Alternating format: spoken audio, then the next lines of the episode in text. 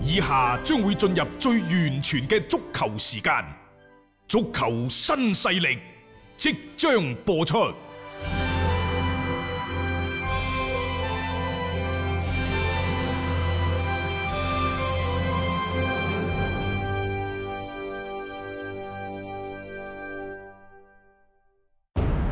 足球場，英雄地，幾多難忘時刻。攞翻住個波，從廣州太陽神到恒大富力，從東較場驚天一射到亞冠加冕，從童話變成現實，從英雄變成傳奇。最偉大嘅球員，最不可思議嘅入球，勝敗之間只有一線。神奇之處，魅力所在，一比零啊！各位，只可意會，更可言傳。足球新勢力，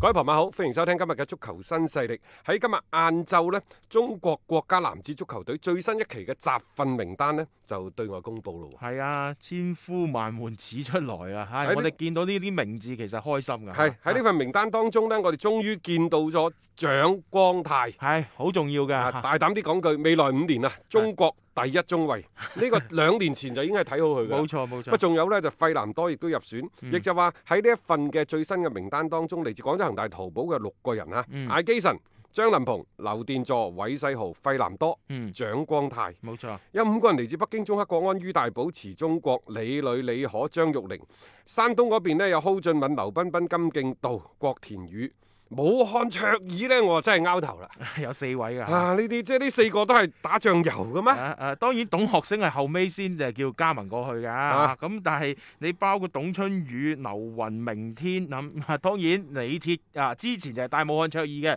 呢、個好似係一啲慣但係常你操係作，國家隊嘅主教練，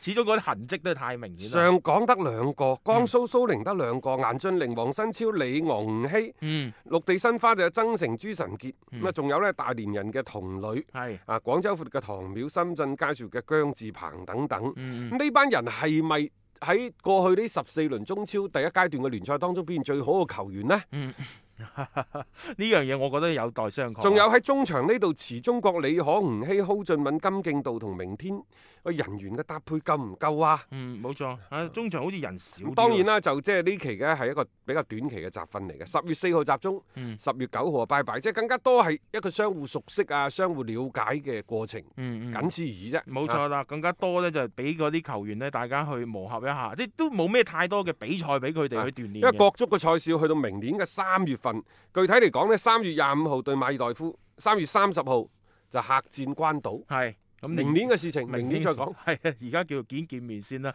大家有個通氣咁樣樣嘅情況係咯啦。聽足球新勢力，晚晚有飯食。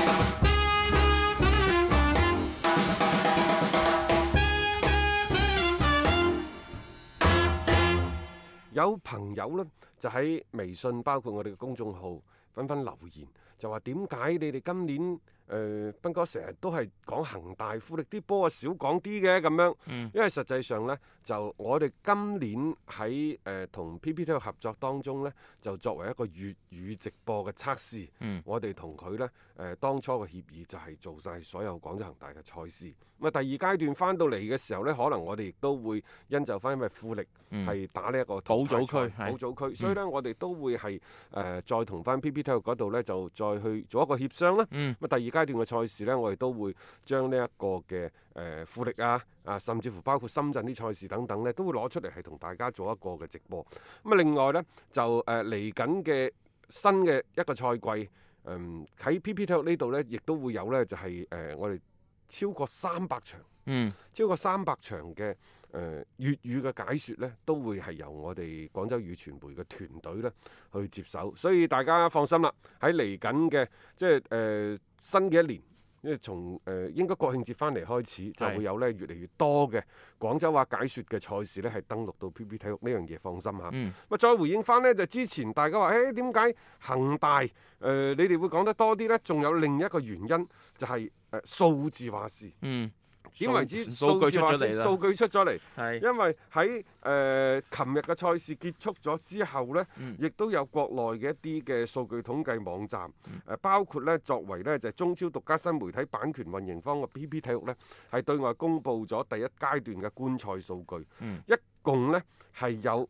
八點八三億嘅人次。係係先後登錄個 PP 體育呢，係去睇今年嘅前邊中超第一階段嘅賽事，嗯。同比舊年呢個數據係增長咗接近百分之十五。嗯，咁啊，其中呢，每一場嘅賽事大概可以平均達到幾乎八百萬，嗯係七百九十萬。喺呢個過程當中呢，上海、北京、廣州、大連、濟南呢，係成為誒、呃、觀賽球迷最多嘅嗯，城市五。個城市，五個係城市嗯啊，咁作為恒大嚟講呢，因為佢嘅球迷基礎比較大，唔單止喺廣州、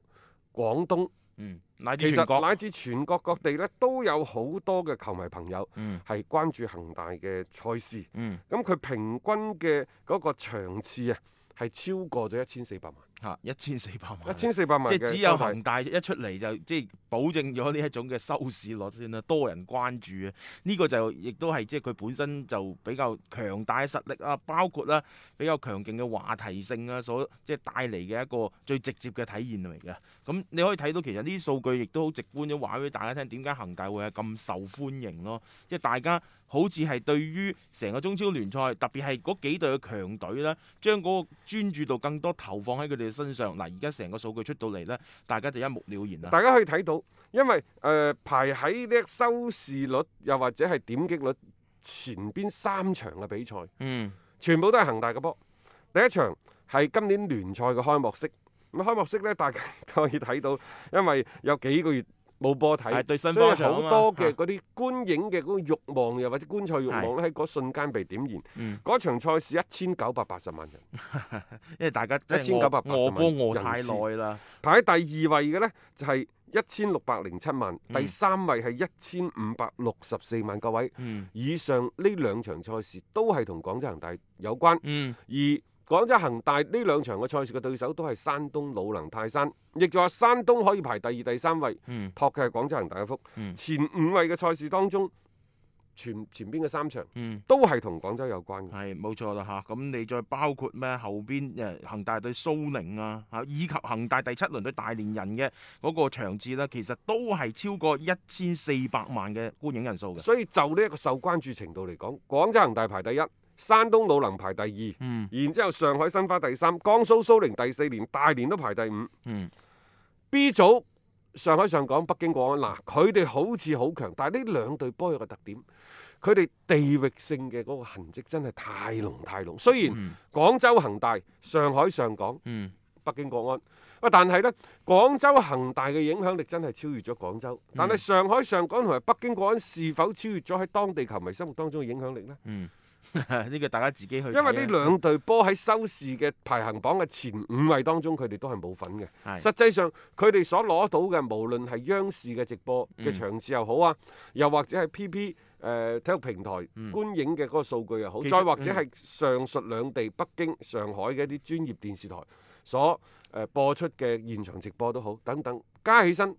都未夠呢，就係、嗯，大連賽即區即。佢起碼佢入唔到呢一個所謂嘅前列嘅就位置算啦係上港對北京嘅賽事，其實我自己都有睇嘅。係啊，我都睇啊啊，，都都入唔到佢呢一個嘅。誒、即排係前行五榜咯當，中即係呢個我都覺得係有啲咁多意外啦，因為你前五嘅排位裏邊，上港對北京兩場都冇一場入選到，咁就可想而知啦。同埋呢個 A、B 兩個組啊，即係蘇州賽區，似乎嗰個 B 組嗰個關注度真係低好多。咁啊，另外呢，就誒 PP 體育嗰度嗰個官方嘅誒、呃推文嗰度寫咗呢，就話其實佢哋就聯合咗蘇寧廣場、易購、影院等等啊多個線下嘅業態，北京、廣州、南京、鄭州十個城市組織咗第二場第二係現場觀賽活動。嗯，到場球迷超兩千名，嗱我嘅理解呢，就可能加埋超兩千名。嗯係一位參與第二現場嘅球迷直呼過癮，話雖然呢個賽季因為疫情唔可以到現場觀看，但係通過呢種方式同大家聚埋一齊睇波聊球，感覺更有氣 氛。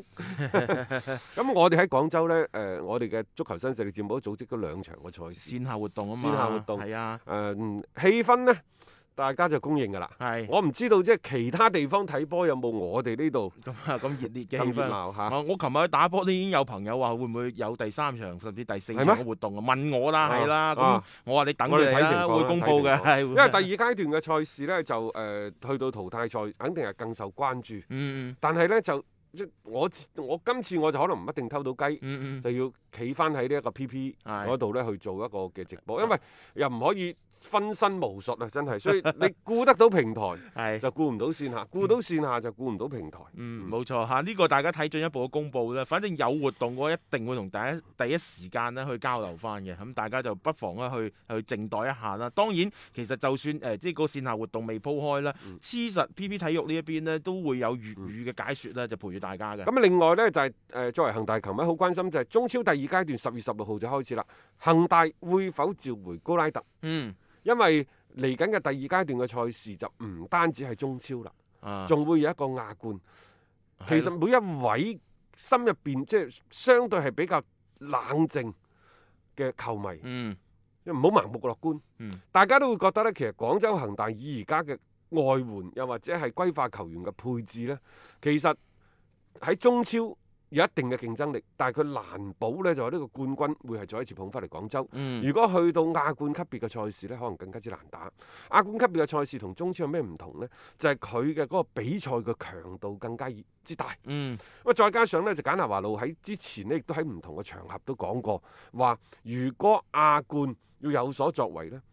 希望可以隱瞞。啊隱瞞啦，係啊啊，佢仲咁傷隱瞞而家呢，有幾樣嘢嘅，第一就係引唔引歸化球員翻嚟呢。嗯咁如果你話揾洛國富好定係揾高拉特好，我相信呢個不言而喻。 但係按照我哋得到嘅消息呢，就而家恒大仲未動呢個心思，嗯會揾翻高拉特翻嚟嗯。但係咁嘅喎，因為呢第二階段廣州恒大而家出咗 嚟啦，對陣嘅球隊就係河北就華係幸河北華幸福福，係並且高拉特呢係有迴避條款 嘅。咁樣嘅話，嗰兩場賽事冇咗高拉特，你定係淨係靠一個馬爾康，唔係話河北華幸福唔得，嗯係而係亦都冇話絲毫睇小佢嘅成分。嗯咁作為廣州嘅球迷，你梗係希望廣州恒大晉級㗎。咁係然之後，河北華夏幸福再打五到八名嘅賽事，喺咗四場。但係嗰四場是否具備有真正嘅鍛鍛鍊鍊價值？價值啊係譬如話重慶力帆，佢哋已經呢就誒邊個要啊租借係嗰個亞祖安係嘛啊啊借借走借啦借咗借咗嚟廣州富力啦嗯係，係咯琴日都未打完波咋，嗯確定咗五連勝，衝擊呢一個嘅誒 誒奪冠組成功之後。啊係第一時間就散，誒邊個要租借租借係？官方聲明都出咗嚟啦，係就係啊租借廣州富力參加第二階段嘅賽事，就係參加第二階段啊嘅希啫喎望佢呢就呢一個平平安安、身體健康咁翻翻嚟，我哋明年再 戰。因為講到明㗎啦，而家就係借槍冇錯啊，因為我補咗成功啊啊！咁啊，其實呢樣嘢呢個業態呢，我唔知道講誒中國足球協會當初有冇嘛，啊，即係預計得到冇。錯啦，反正嗱，作為足協嚟講，我畫咗個條條框框喺度，啊，就係話我註冊有七個人嗯嗯，啊，然之後呢，就每場賽事呢賽事係報名就五個就上上四個。個係，然之後你只要有只要有呢個註冊嘅名額嘅，嗯，你就上啦。冇錯啊，係即係符合規矩 都冇問題嘅，即係呢啲之前係講到明噶啊嘛，或者呢個時候呢，我哋都可以輕輕回顧下呢，就係、誒、廣東三隊球隊嗯喺第一階段嘅表現。廣州恒大俾到我最大嘅感受呢，就係佢哋嘅防守嗯同呢一個熱身賽時期相比有比較大嘅進步。嗯，進步喺邊度呢？都唔係話呢班人嘅能力瞬一瞬間呢得到幾大嘅提升，而係簡拿華路呢，最終都係選擇咗一個相對比較穩妥嘅嗯係方式，布陣。好布陣嗯啦，係啊啦方式，嗯因為之前佢喺熱身賽當中，你大家仲記唔記得啊？打深圳二比二、三比三、四比四，場場失又波輸咁富力滯場場失一隻、兩隻、三隻、四隻都有嘅。啊嗯因為當其時呢，佢嘗試擺一個三中衞嘅陣型，嗯嗯三四三、嗯三四二一等等。我始終都係嗰個觀點，三中衞係當今應該講係嗰個誒、呃，從個陣型嘅擺放嚟講，嗯佢係一個比較先進嘅，同時亦都係俾一個對一個球員，尤其係後邊嗰三個球員嗰、個嗰個防守嘅，尤其係覆蓋面嗯單兵單對單嘅防守能力嘅要求好高嘅一個陣式。嗯廣州又或者恒大中國啲球員呢，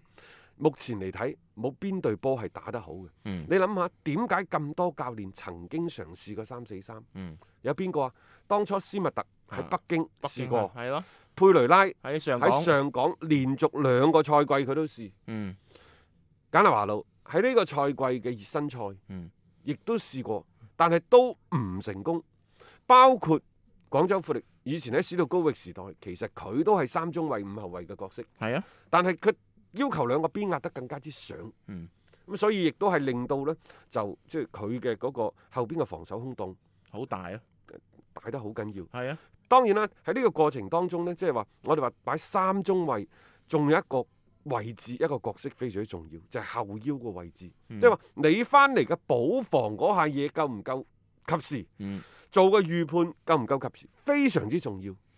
喺廣州恒大呢度，甚至乎保連奴打三五二呢個陣式啊，佢都唔係咁啱打嘅，啊係啊保連奴都唔啱打唔嘅。啱打㗎，係啊，即係你你覺得嗰個位置硬係就覺得啊唔順咁樣。你提前預判，嗯因為而家睇呢，即係話打呢個三中衞，全世界打得最好嘅，又或者係誒、呃即係守呢個位守得最好嘅呢，嗯就係當年喺巴塞嘅保斯基斯，呢嗯嗯呢、個人係得嘅。係然之後呢幾年呢，就費南甸奴，嗯即係亦就話格迪奧拿，其實佢哋所有嘅嗰、個誒、呃呃高位逼搶喺中場包翻住個位。嗯嗱、你第一時間去延緩對方中場嘅攔截，呢幾個人係最好嘅。保連路係啊，佢係好勁啊，但係而家我睇呢位仁兄呢，越嚟越多係一個進攻嘅屬性得到釋放。冇錯啦，佢突然間直插心啊臟地帶嗰下。啊你話佢防守唔好咩？佢亦都會非常之好，但係嗯佢嘅特點能力，佢打三中衞真係唔係咁，係啊，就唔係佢最擅長嗰範，嗯所以都係向現實低頭。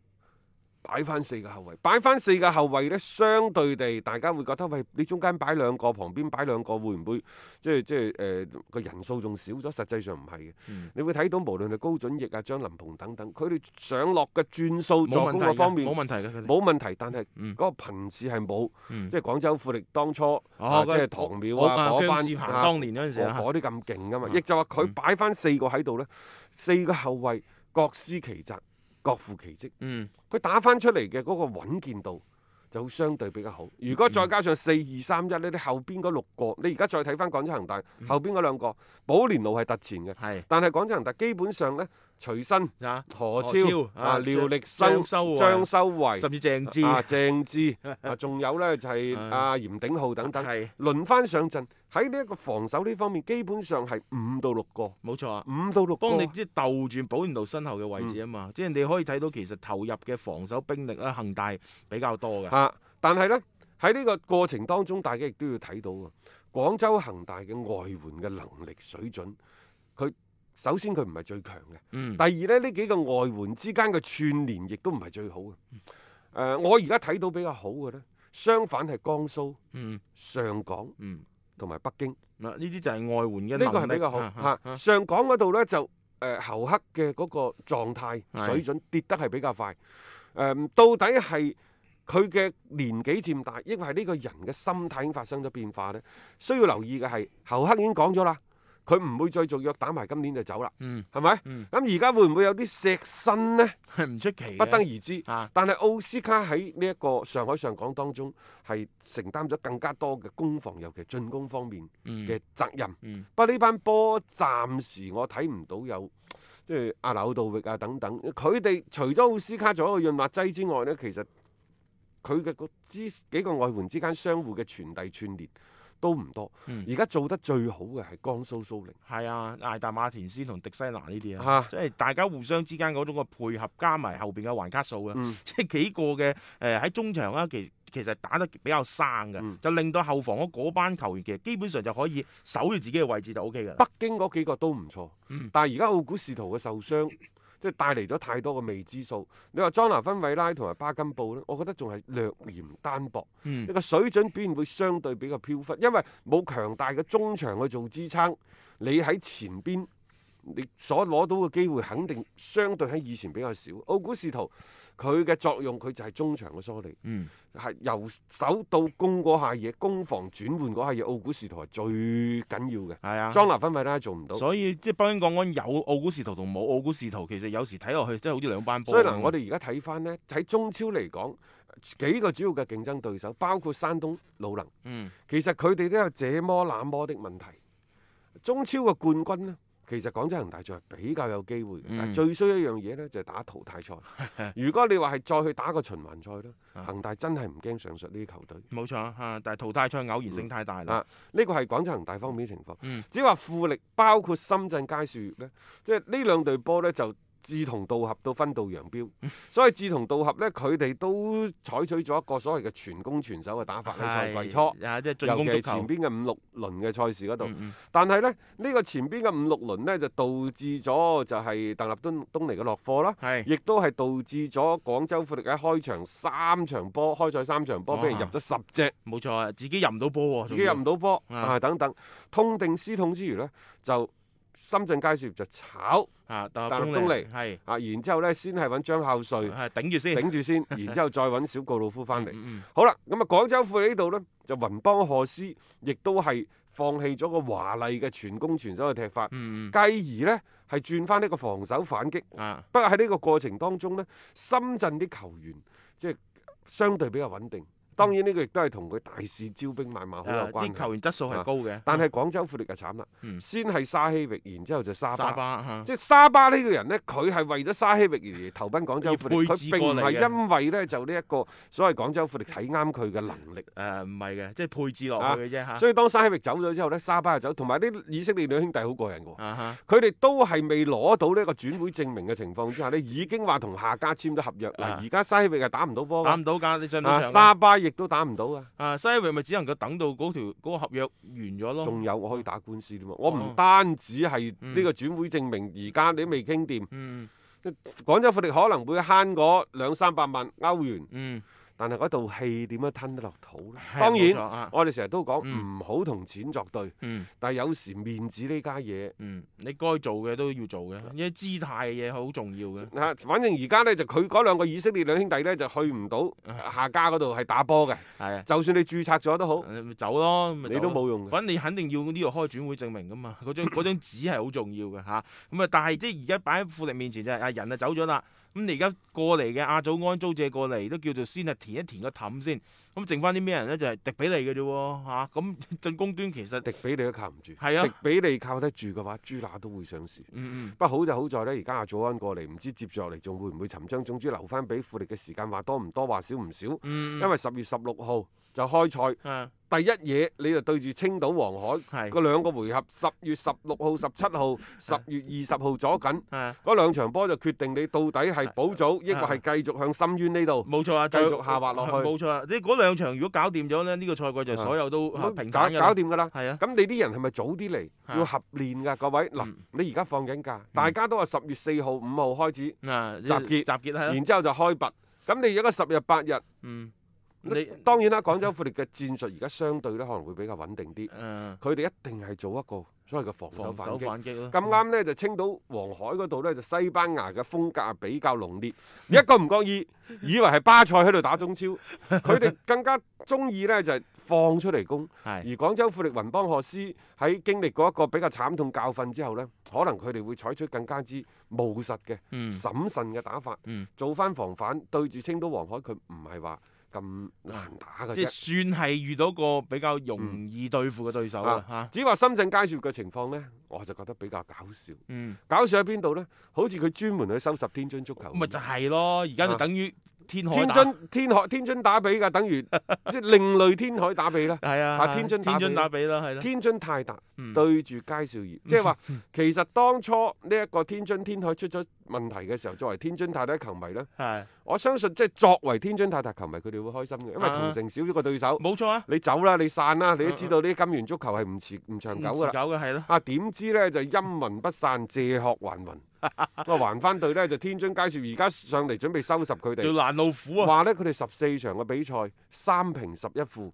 誒、天津體育頻道仲有十零分鐘嘅賽事嘅時候唔剪啦，嗯唔轉啊，唔轉啦係嘛？剪咗個信號，轉女 排，